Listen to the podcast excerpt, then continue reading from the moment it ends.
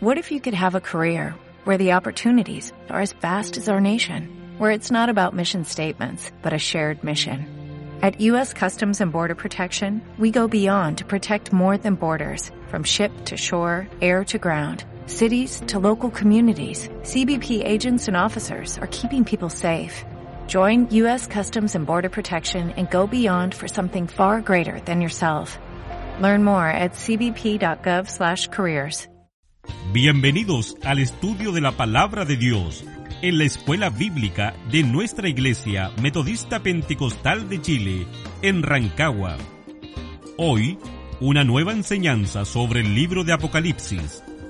Amén. que Dios les bendiga. Gracias al Señor por la vida, por la salud que Él nos da en este día de, poder estar eh, hablando de algo maravilloso que es la palabra del Señor. Eh, como ya es de costumbre el día viernes en nuestra escuela bíblica, eh, feliz de, poder estar ya eh, conectados junto a varios hermanos por ahí en las redes sociales que se están conectando y, y un saludo fraterno a todos ellos, ¿no? Que la gracia del Señor y de su Espíritu Santo en este día nos hable a través de, su palabra. Bien, eh, para no perder más tiempo, eh, continuando con esta enseñanza maravillosa que Dios nos da a través del libro de Apocalipsis, eh, hemos ido experimentando en esta enseñanza y de haber repasado nuevamente el mensaje de las iglesias, cómo Dios es tan perfecto y tan misericordioso que nos dejó este espejo con estas siete iglesias, este espejo de cómo iba a pasar y qué es lo que iba a pasar en el entorno de la iglesia apostólica y en el entorno de la iglesia que hoy día estamos viviendo.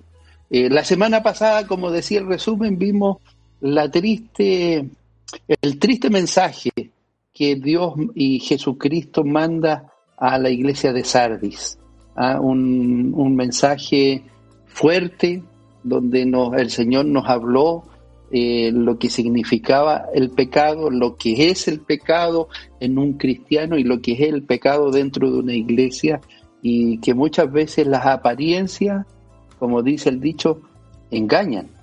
Y es lo que pasó con la iglesia de Sardis, que aparentaba ser una iglesia viva, pero como Dios nos conoce hasta los tuétanos de nuestros huesos, Dios eh, la descubre que es una, eh, era una iglesia muerta.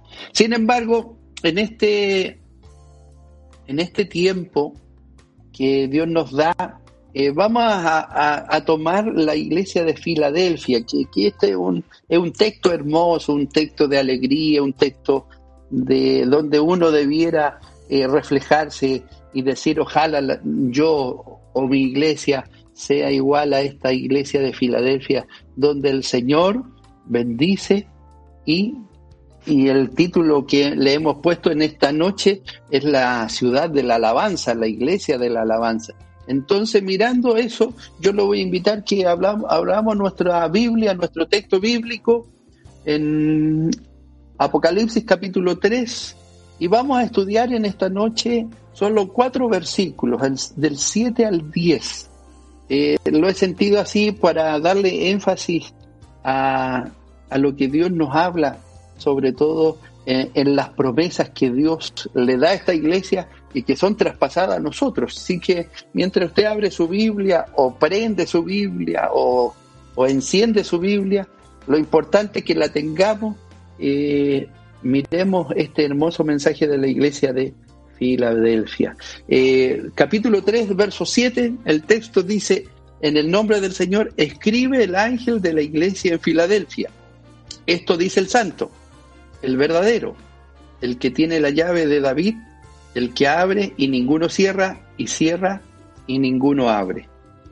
Verso 8, yo conozco tus obras, he aquí he puesto delante de ti una puerta abierta, la cual nadie puede cerrar porque aunque tienes poca fuerza, has guardado mi palabra y no has negado mi nombre. He aquí, yo entrego de la sinagoga de Satanás a los que se dicen ser judíos y no lo son, sino que mienten. He aquí yo haré que vengan y se postren a tus pies y reconozcan que yo te he amado. Por cuanto has guardado la palabra de mi paciencia, yo también te guardaré de la hora de la prueba que ha de venir sobre el mundo entero para probar a los que moran sobre la tierra. Dios bendiga el texto bíblico que en esta noche vamos a estudiar. Bien, como todos los viernes, eh, estamos eh, fijados en, este mapita que el Señor nos ha dado eh, de lo que era Asia, la provincia de Asia, que lo que hoy día es Turquía, donde estaban ubicadas las siete iglesias, hemos ido revisando mi hermana Javiera en su espectacular don que el Señor le ha dado y que me ayuda a editar esto, estas presentaciones ahí, eh, destaca el número 6, porque vamos en, la sexta iglesia, ¿ah? eh, Filadelfia. ¿ah? La, la, anterior es Sardi y antes era Teatira, Pérgamo, y así hemos ido pasando por cada una de las iglesias. Acuérdese que esto es eh, lo que hoy día es Turquía, pero en ese tiempo se llamaba la provincia de Asia que no es lo que nosotros conocemos como el continente asiático hoy día, eh, era la provincia de Asia ya subyugada o ya gobernada, conquistada por los romanos. Ahora, ¿por qué es importante, y yo me quiero detener un minutito, por qué es importante ver el mapa? ¿Por qué? Porque si se da cuenta, las siete iglesias estaban relativamente cerca, había una distancia entre 40, 50 y hasta 60 kilómetros entre una y otra. Entonces, la cercanía era, era importante. Entonces, eh, muchas cosas buenas se pegaron en algunas iglesias, pero muchas cosas malas también se pegaron por la cercanía que, ellas tenían. Ahora, ¿quién era, quién era Filadelfia? Filadelfia era una de las ciudades más jóvenes de las siete ciudades que, que hemos estudiado lo, habían colonizado eh, Átalo II y que reinó eh, Filadelfia desde Filadelfia y el nombre de Filadelfia eh, viene gracias a, a, que él amaba mucho a su hermano y le pone Filadelfos, que quiere decir el que ama a su hermano, a esta ciudad prominente eh, en la fotografía que ahí sale son, son las columnas de entrada a la ciudad de Filadelfia, son las ruinas que hoy día existen. Era, como decíamos, eh, siempre importante, yo siempre he dicho para enseñar la palabra del Señor, es siempre importante eh, centrarse del entorno físico, geográfico, cultural, para entender por qué el Señor les habla de esta forma a todas las iglesias. ¿ah? Como les decía, era una ciudad fronteriza entre Lidia y Frigia estratégicamente y militarmente no era muy importante.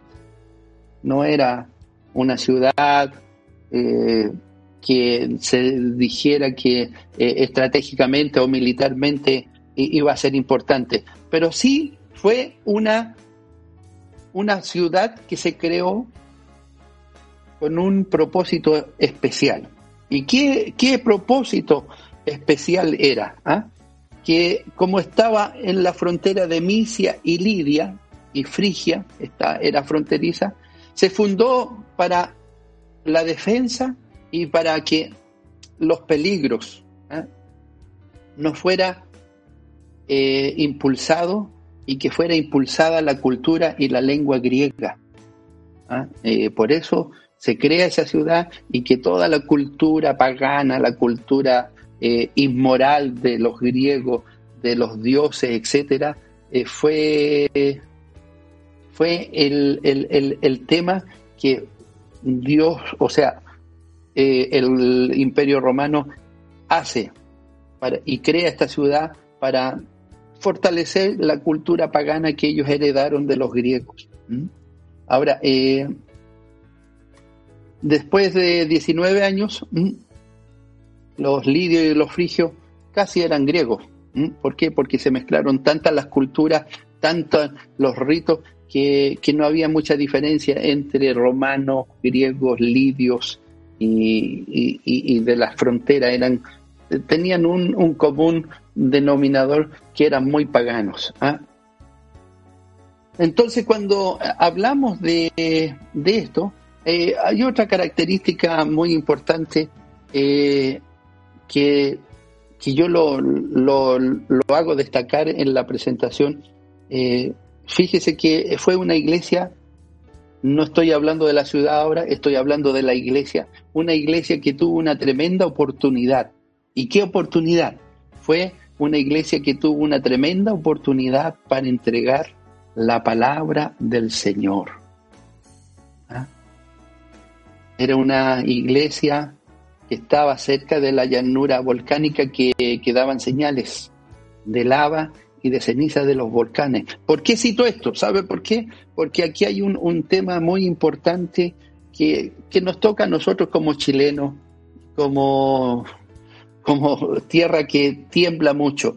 Eh, era una tierra muy fértil, las, las llanuras era muy fértil y una de las, bueno, su principal producción era la, la producción de vinos.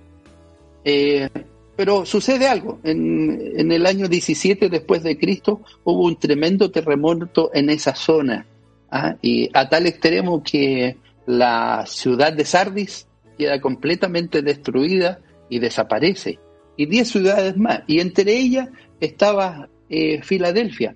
La diferencia es que Filadelfia eh, continuó siendo iglesia, pero pasaron los años, pasaron muchos años y se convirtió en una, en una ciudad que había muchos temblores, muchas ruinas, había un temblor y se venía todo abajo. Entonces la gente empezó a abandonar la ciudad y empezó a a vivir alrededor de la ciudad. ¿Por qué? Porque tenían miedo a los temblores, a los terremotos que, que por los volcanes que habían cerca eh, sucedían.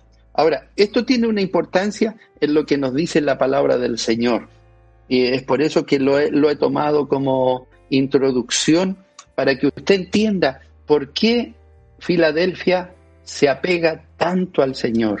Y aquí me quiero detener como introducción. Cuando estamos afligidos, cuando tenemos problemas, cuando estamos desesperados, nos pegamos a Cristo. Con fe, sin fe, pero nos pegamos a Cristo. ¿Por qué? Porque es donde nos podemos escapar y donde la única esperanza que tenemos, la verdad. Entonces, Filadelfia, entre comillas, aparte de ser una muy buena iglesia, fue una iglesia que se dedicó a vivir en el entorno del Señor. ¿Por qué?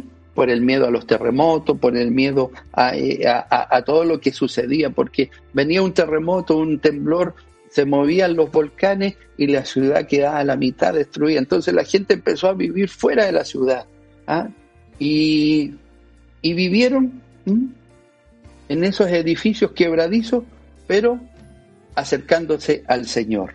Ahora, entrando en materia, en el verso 7, que ya está en su pantalla, vamos a analizar eh, algo que hemos, le hemos dado harta importancia y que lo dijimos desde el primer, desde la primera clase.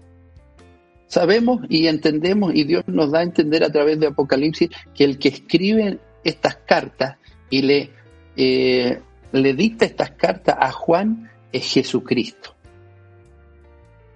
Y hemos ido identificando, ya llevamos cinco cartas, con Filadelfia en la, en la sexta carta, y nos hemos ido eh, dando cuenta que Dios es tan grande y Jesucristo es tan poderoso que nos deja carta y nos deja mensaje donde destaca que Jesucristo también es Dios.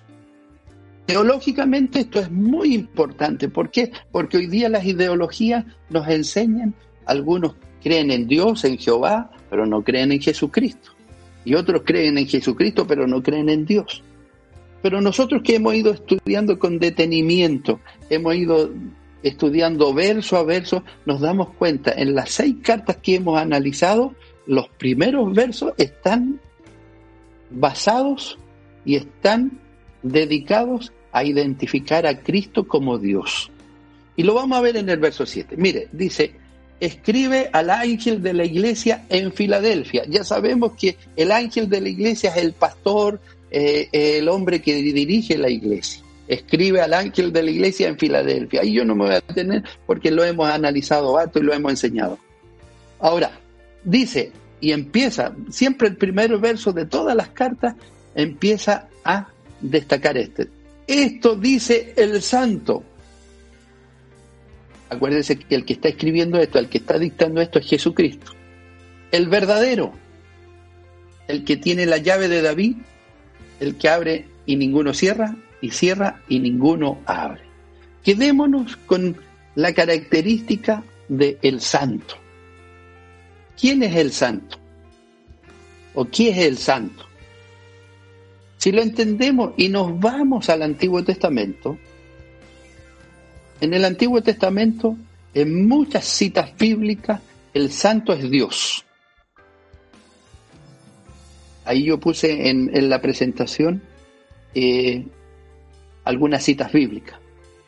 Santo es una descripción de Dios mismo. Por ejemplo, Santo, Santo, Santo es el Señor de los ejércitos. Este era el himno de los serafines que oyó Isaías en Isaías capítulo 6, verso 3. ¿A qué pues me haréis semejante o me compararéis? Dice el santo Isaías 40, 25. Yo soy el Señor vuestro santo, el creador de Israel, vuestro rey, Isaías 43, 15. Y así hay muchas citas bíblicas más que el Antiguo Testamento describe a Jehová, a Dios Padre, como santo. Ahora, en todo el Antiguo Testamento, Dios es el santo. Pero aquí se le da este título de santo a quién? A Cristo. Porque el que está escribiendo, y mire, y aquí hay que, hay que detenerse y por favor deténgase en, esto, en el texto bíblico. ¿Quién escribe las siete cartas? ¿Quién dicta las siete cartas? Es Jesucristo. Lo establecimos en el capítulo 1. Al final del capítulo 1 y principio del capítulo 2, identificamos que el que escribe y el que está hablando a las siete iglesias es Jesucristo. El que tiene las siete estrellas en su mano y que representa las siete iglesias es Jesucristo. Entonces, cuando hablamos ¿ah? que en el Antiguo Testamento se le llama santo a Dios, tenemos que reconocer que en el Nuevo Testamento este santo también se le reconoce a Cristo. Cristo nuestro Señor. Ahora, quiere decir, es diferente y separado. ¿ah? Debemos recordar que santo, o la palabra en griego agios, quiere decir diferente o separado. Dios es santo porque es diferente de los hombres. Tiene esa cualidad de ser que le pertenece exclusivamente a Él. Decir que Jesucristo es santo es decir que Él participa del ser de Dios. Y aquí está la teología o la y, y la confirmación de que nosotros como cristianos pentecostales, nosotros debemos creer en un Dios trino. Este texto bíblico es decidor. El, esto dice el santo. ¿Mm? Primera característica, el santo. El santo en el Antiguo Testamento se le llama a Jehová, a Dios. En el Nuevo Testamento se le llama a Dios, pero también ahora se agrega Jesucristo resucitado, el santo, el verdadero. Ahora, la segunda característica del que escribe, el verdadero, es, es el que es verdadero.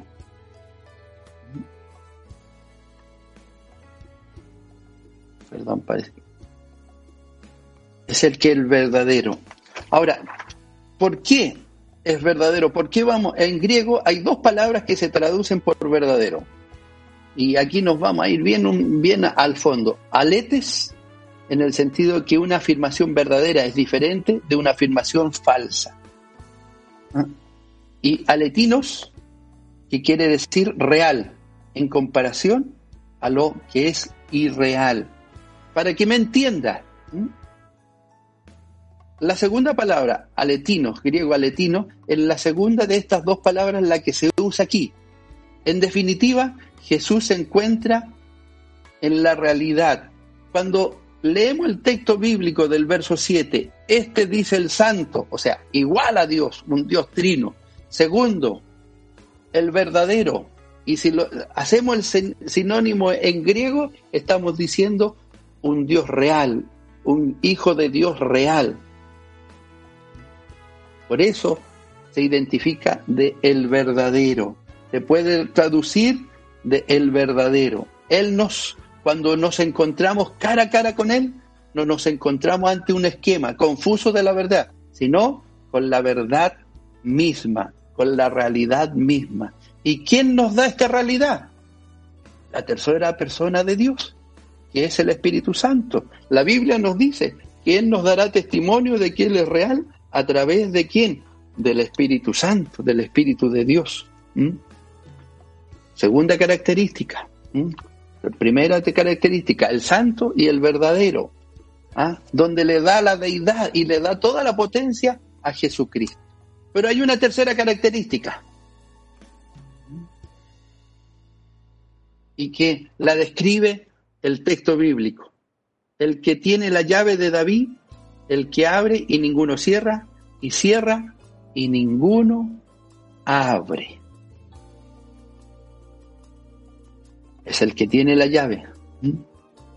Ahora, para entender este texto, para entender lo que quiere decir, en el fondo está diciendo que el único que tiene poder hoy día para la salvación es Jesucristo. En la antigüedad teníamos que entender, por ejemplo, que la llave, el que tenía la llave era el símbolo de la autoridad. El que tenía llaves para abrir el castillo, para abrir la casa, para ver, era el que tenía la autoridad o tenía el poder sobre ese edificio. Aquí, en, esta, en este verso 7, tenemos la descripción de Jesucristo como el que tiene la autoridad definitiva que nadie puede poner en duda.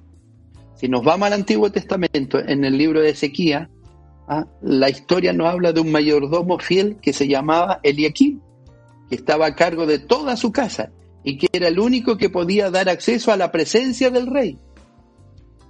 Isaías oyó decir a Dios acerca de este mayordomo fiel y dijo, y pondré la llave de la casa de David sobre su hombro.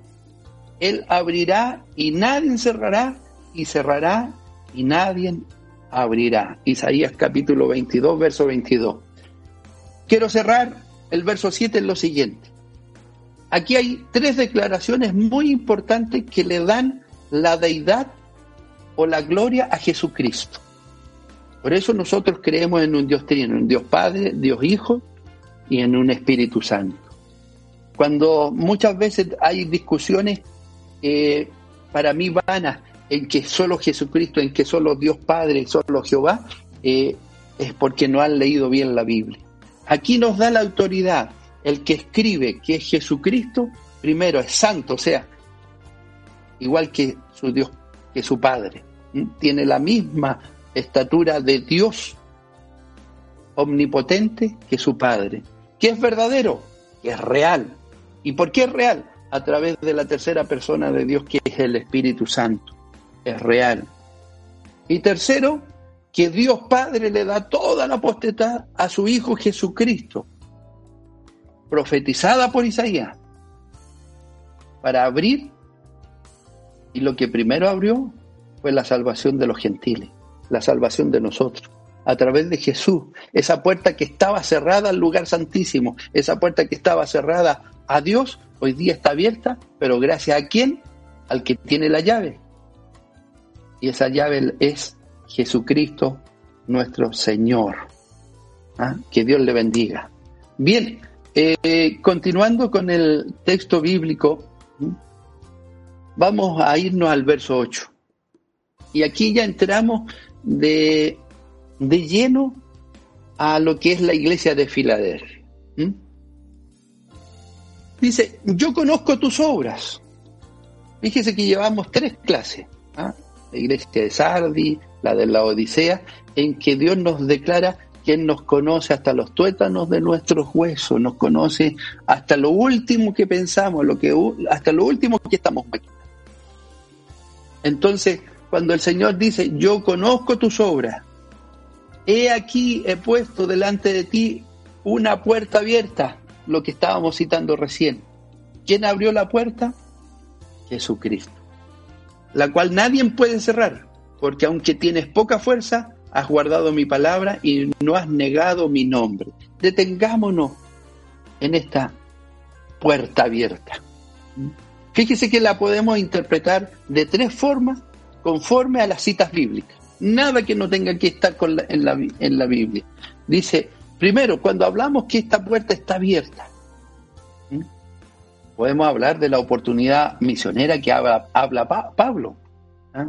Cuando le habla a los corintios acerca del trabajo que tenía por delante de haber conocido a un Dios vivo. ¿ah? Y les dice, porque se me ha abierto puerta grande y eficaz, y muchos son los adversarios. Primera de Corintios 16, 9. También Pablo les pide a los colosenses que oren para que se le abra una puerta para la palabra. Mensaje del Señor. Mensaje del Señor. Mensaje de Dios. Mensaje del Señor. ¿Quién abrió la puerta? Jesucristo. Cuando volvió a Antioquía de su primer viaje, Pablo, misionero, contó cómo Dios le había abierto la puerta de la fe a los gentiles. Hechos capítulo 14, verso 27. Entonces, cuando hablamos de esta puerta abierta, estamos hablando de la palabra de Dios. Porque a través de la palabra de Dios tenemos fe. A través de la palabra de Dios tenemos confianza y conocemos a Cristo en espíritu y en verdad. ¿Ah? Ahora, cuando hablamos de la segunda interpretación según las citas bíblicas, hemos visto especialmente eh, para la iglesia de Filadelfia algo apropiado, especialmente apropiado para ella. Ya hemos visto que era una ciudad fronteriza situada en una unión entre Lidia, Misia y Frigia, y había sido fundada para que fuera misionera de la lengua y cultura griega hacia los pueblos bárbaros de más allá. Los ejércitos de César, por eso le explicaba al principio en la introducción por qué era importante la, la situación geográfica de Filadelfia. ¿Sabe por qué? Porque eh, fue importante para los cristianos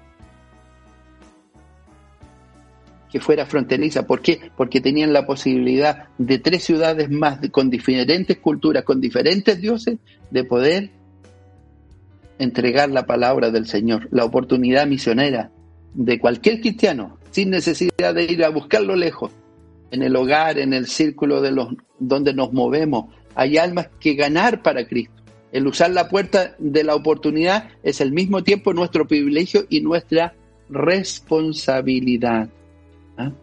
En el camino de Cristo, la recompensa de un trabajo bien hecho es más trabajo para hacer. ¿Y qué estamos haciendo en esta noche, en esta enseñanza bíblica? Entregando la palabra del Señor. Dios nos ha abierto este medio, no, no nos podemos reunir, no podemos estar en nuestro templo hablando de la palabra del Señor, pero la palabra del Señor corre como ríos de agua viva. Y es la puerta que Dios nos da a nosotros hoy día. ¿Cuál es el problema? y de repente estamos preocupados de cualquier otra cosa, menos de hablar de la palabra del Señor. Yo me gozo mucho cuando veo a mis hermanos en Facebook, veo a mis hermanos en, en, las redes sociales, no hablando cualquier cosa, sino que hablando de la palabra del Señor, enseñando de la palabra del Señor. Y eso es bueno, ¿por qué? Porque más de alguien que tiene el llamado y que va a tener el llamado de Cristo, va a escuchar a través de la palabra y va a conocer a Cristo. Entonces cuando hablamos de las buenas obras de la iglesia de Filadelfia, nosotros también, Cristo tiene que hablar de nuestras buenas obras a través de esta puerta abierta que Él nos dejó para entregar la palabra del Señor. La tercera forma que podemos eh, interpretar esta puerta abierta era que y la más importante que considero, por eso la dejé al final. La dejé en, al final de esto. ¿Quién abrió la puerta? ¿Quién, ¿Quién es nuestra puerta abierta? ¿Quién nos abrió el paso para la salvación? Cristo, el único. ¿Ah? Si lo queremos interpretar, esta puerta abierta, él mismo lo dijo en Juan, Evangelio de Juan, el capítulo 10, versos 7 y 9. Yo soy la puerta. Y aquí, por favor, por favor, entiéndame, cuando Jesucristo habla de Juan, en el Evangelio de Juan, yo soy la puerta, está hablando que Él es el único conducto para llegar a Dios. El único conducto para llegar al, a, a Dios Padre es Jesucristo. Y Él lo dijo, yo soy la puerta. Y se lo dijo a la iglesia de Filadelfia. Delante de ti una puerta abierta. Primero, para entregar la palabra del Señor. Y segundo, para llegar a Dios la puerta abierta es Jesucristo. A través de Jesucristo llegamos a esta puerta abierta. Bien, entrando al verso 9, entramos a una descripción, una descripción que hace el Señor Jesucristo con respecto a algunos judíos. Eh, cuando miramos el texto, tenemos que entender algo que el Señor siempre está enterado de todo lo que hace su iglesia. ¿Se acuerda que la semana pasada cuando vimos la iglesia de Sardi, ah, eh, vimos las apariencias, estudiamos las apariencias, estudiamos los pecados que habían dentro de la iglesia de Sardi y una de las grandes es que tenían una apariencia de estar bien, de estar vivo, pero el Señor los descubre y dice, crees y aparenta estar viva, pero por dentro estás muerto, la iglesia de Sardi. En cambio acá, cuando hablamos, he aquí yo entrego de la sinagoga de Satanás a los que se dicen ser judíos y no lo son, sino que mienten. He aquí yo haré que vengan y se postren a tus pies y reconozcan que yo te he amado. El Señor está muy bien enterado de todo lo que hace su iglesia lo bueno, lo malo, así como lo que deja de hacer. En este caso se trata de las obras excelentes, como lo muestra la segunda parte del verso 8, las obras excelentes de la iglesia de Filadelfia. A esta excelente iglesia de Filadelfia, de Filadelfia, Cristo le promete cuatro magníficas recompensas. Tres para el tiempo presente y una para el final, que al final lo tenemos que tomar para nosotros. Cuando hablamos de la sinagoga, hablemos un poquito de la primera parte del verso. He aquí yo entrego la sinagoga de Satanás a los que se dicen ser judíos y no lo son, sino que mienten. Aquí yo haré que vengan y se postren a tus pies y reconozcan que yo he amado. Aquí se mencionan, y, para que usted entienda a, a, quién se refiere el texto bíblico del verso 9, se menciona aquí a unos judíos de raza, pero que no merecían tal nombre. Se sabe que Judá significa alabanza agradecida a Jehová. Mientras que ellos iban contra Jehová al ir contra Cristo. Y hay hartas citas bíblicas del Evangelio de Juan 5:23, 12:44. Iban contra Cristo, iban contra el Señor iban contra Dios. Entonces, cuando vemos y, todos los conflictos que tuvo la Iglesia Apostólica, eh, cuando estudiamos Hechos de los Apóstoles, estudiamos Hebreos, nos dimos cuenta que la Iglesia Apostólica del primer siglo tuvo muchos problemas. ¿ah? Muchos problemas, dificultades. ¿Por qué? Porque no entendieron el nuevo pacto de Cristo. Y muchos judíos se metieron, y ahí es donde está la gran batalla de, de Pablo, de Pedro, de Juan, de los falsos maestros. Y donde dentro de la iglesia apostólica, y que hasta el día de hoy están dentro de la iglesia, y cambian la doctrina de Cristo por tradiciones o por ideas que se le meten en la cabeza. Es lo que el Señor le está diciendo. Y aquí yo entrego de la sinagoga de Satanás, de, del, del, reinado de Satanás. A los embusteros, a los que no hablan la verdad, que dicen amar a Cristo, pero están en contra del pueblo de Cristo.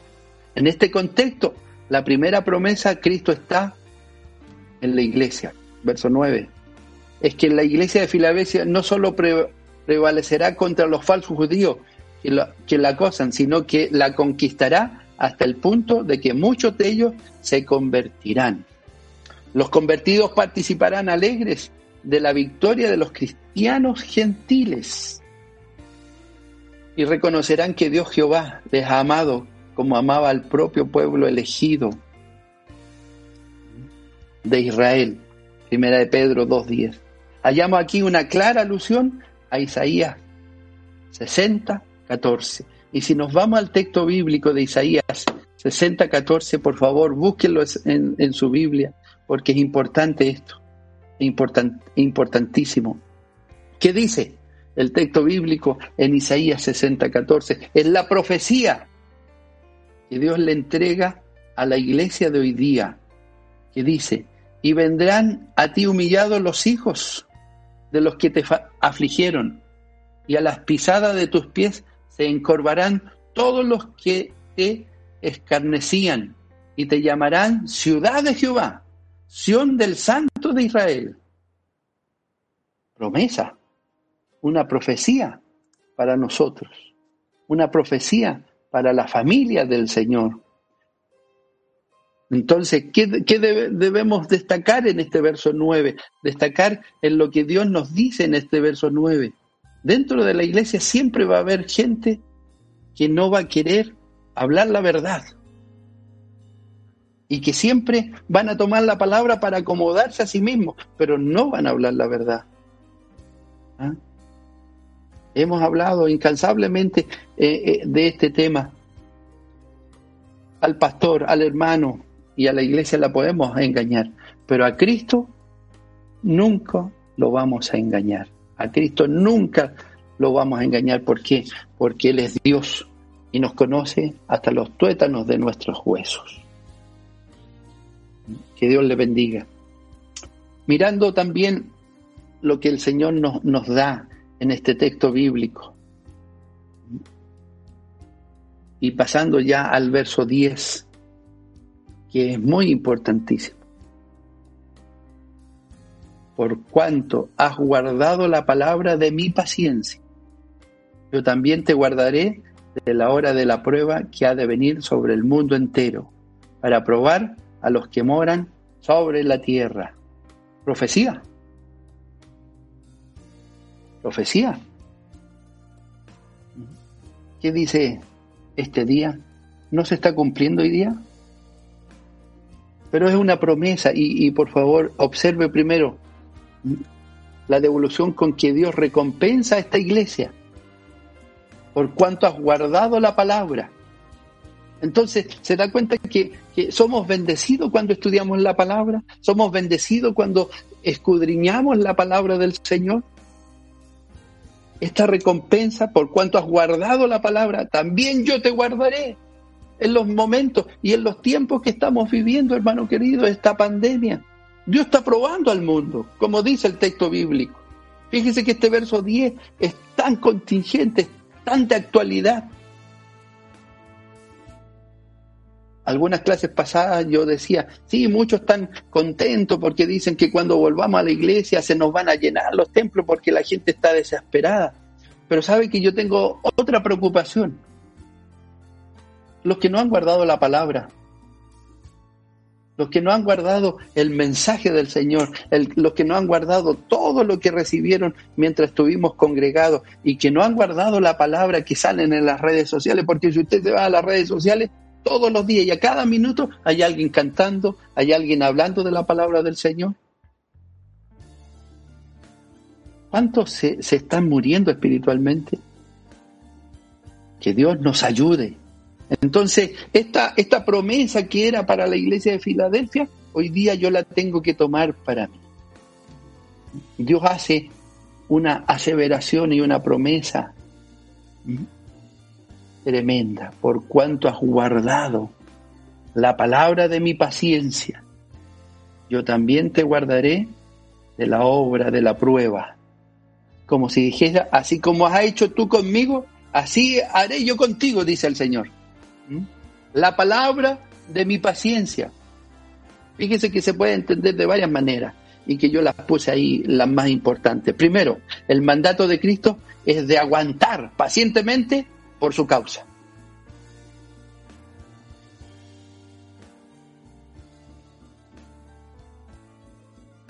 Perdón.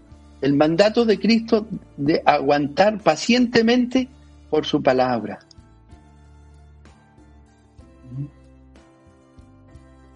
Eh, si me espero un poquito, tengo un problema en mi computador que lo arreglo al tiro.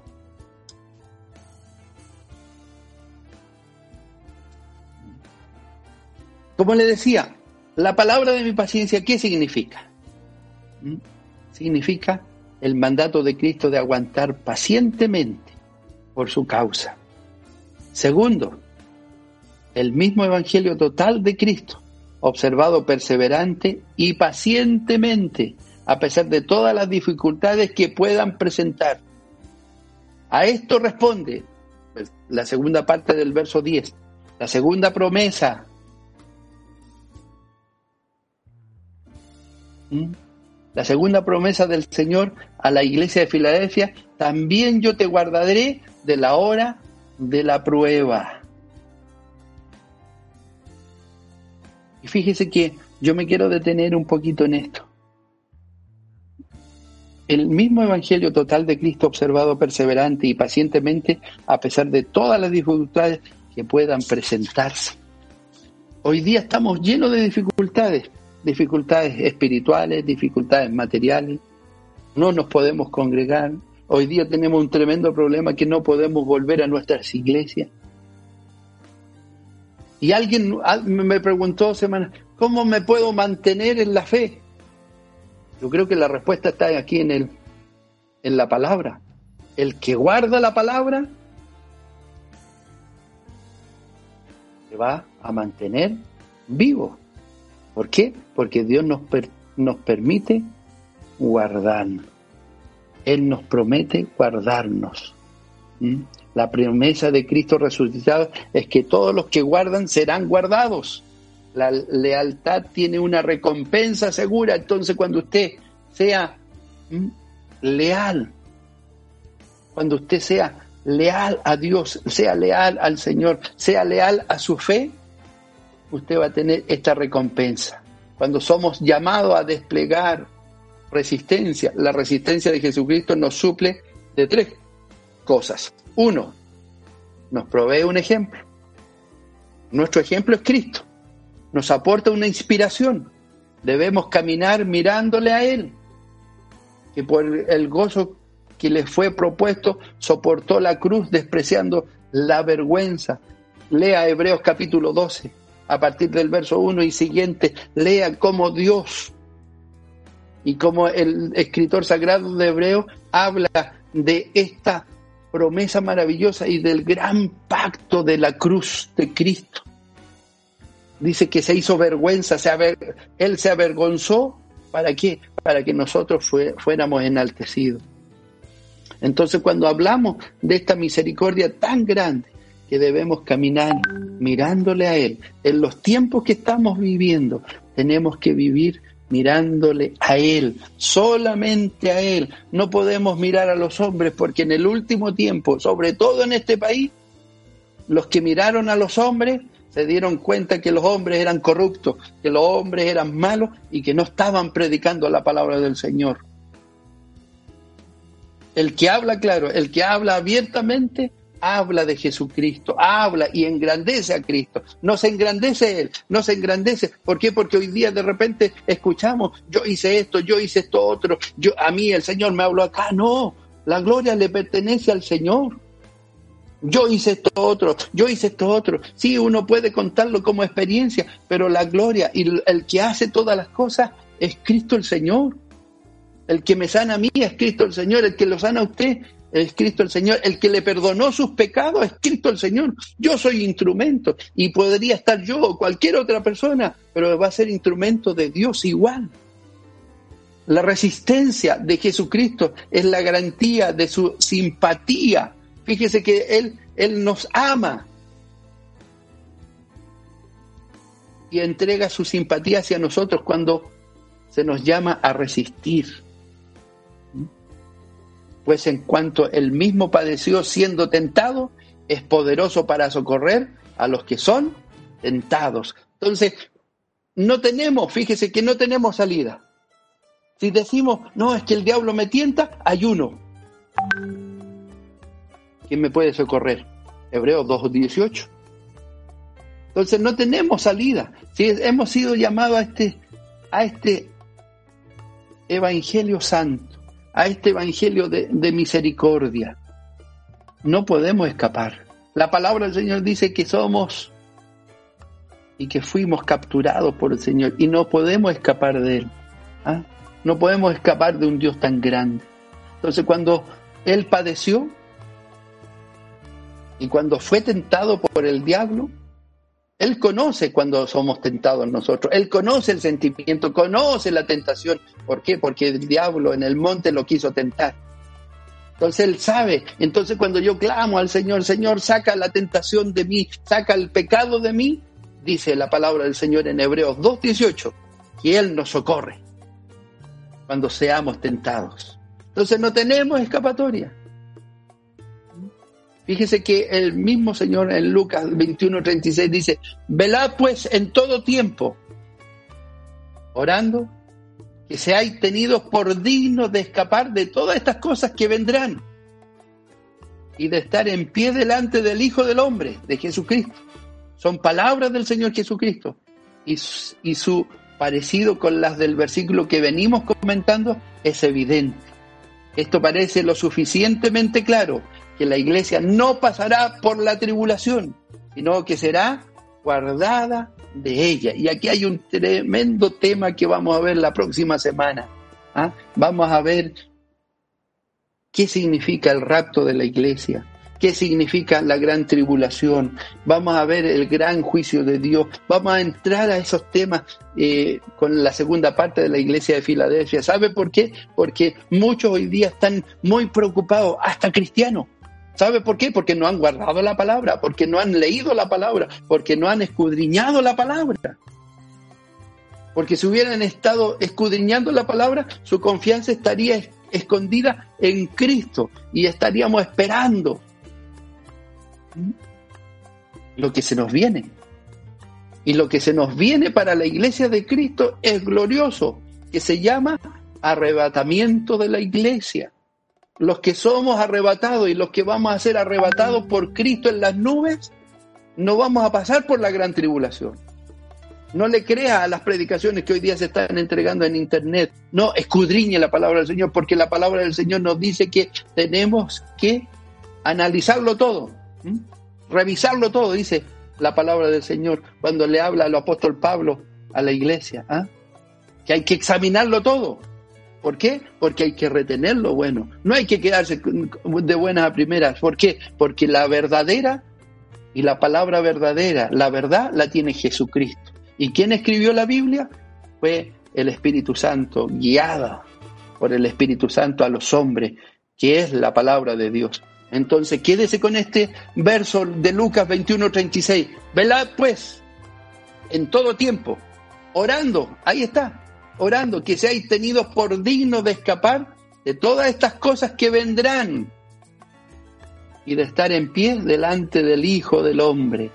Acuérdese que en el capítulo 1 dijimos y dimos a entender de dónde viene el, texto del Hijo del Hombre. Lean, vean las otras clases, las primeras clases, y ahí explicamos con detalle de dónde del Antiguo Testamento a quién se le llama Hijo del Hombre, que es el Mesías.